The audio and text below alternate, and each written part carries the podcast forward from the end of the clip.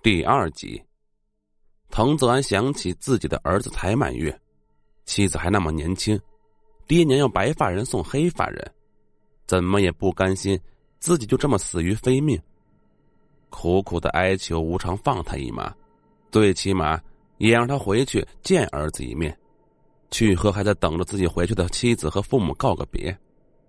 无常不肯，滕子安就抱着无常的腿不停的哭。哭得凄惨无比，哭得稀里哗啦，哭得无常不耐烦，没好气的说：“你要是能找到人借寿年，借多少就活多少。”滕子安一听，就看向了那个乞丐。自己被雷劈死了，那个乞丐也只是多看了自己几眼，又扭过头去，直瞪瞪的看着破庙外面去了。那个乞丐肯定是个傻子，也许可以找他借寿年。我。我打算找那个乞丐借寿年，可，可我已经是鬼了，他又看不见我，听不到我说话，我怎么和他借呀？滕子安急道。吴常烦躁的叹了一口气说：“哎，我来和他说。”说着，吴常化成了一个老道，走过去问那个乞丐道：“你叫什么名字？”那个乞丐对突然出现在破庙里面的老道一点也没表示出来惊讶的样子。淡淡的回答道：“孙小四。”吴常说道：“孙小四，实话告诉你，我是吴常，来勾刚才那个被雷劈死的男人的魂的。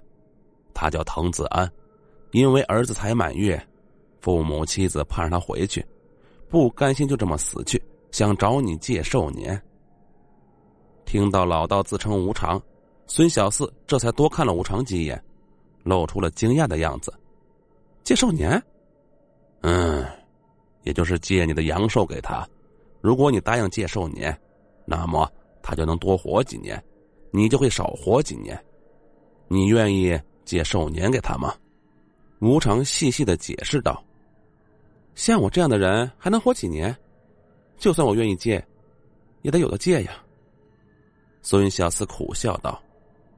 吴常掏出阴阳镜。给孙小四一照，告诉他：“你还有三十年寿命。”孙小四不由得好奇的看了一眼阴阳镜，发现自己即便到死也还是一个乞丐，更是心灰意冷了。我对这世上早已没有留恋了，借就借吧，三十年都借给他。吴常奇怪道：“蝼蚁尚且偷生，你也才十六岁，为何就不想活了呢？”其实你可以只借十年阳寿给他的。孙小四笑了笑：“我从一出生就跟着我娘到处乞讨，受尽了冷眼和辱骂，好不容易长大了一点，可以孝敬一下我娘了。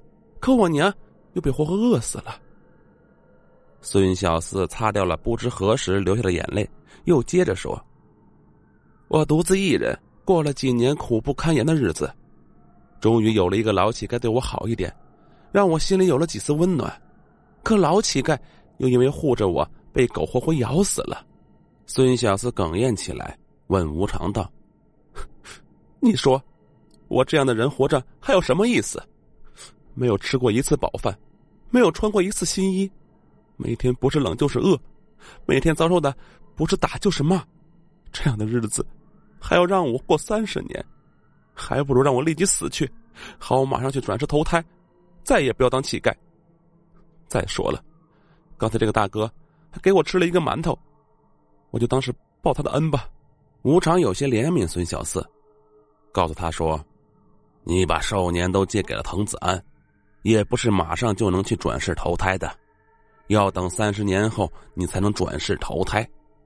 不过，如果滕子安能答应每年都来这个破庙里面祭祀你，你就可以做一个富贵鬼。”而且三十年后还能投一个富贵胎，就再也不会受苦了。孙小四一听，更加愿意把寿年借给滕子安了。好了，本集播讲完毕，我们下集再见。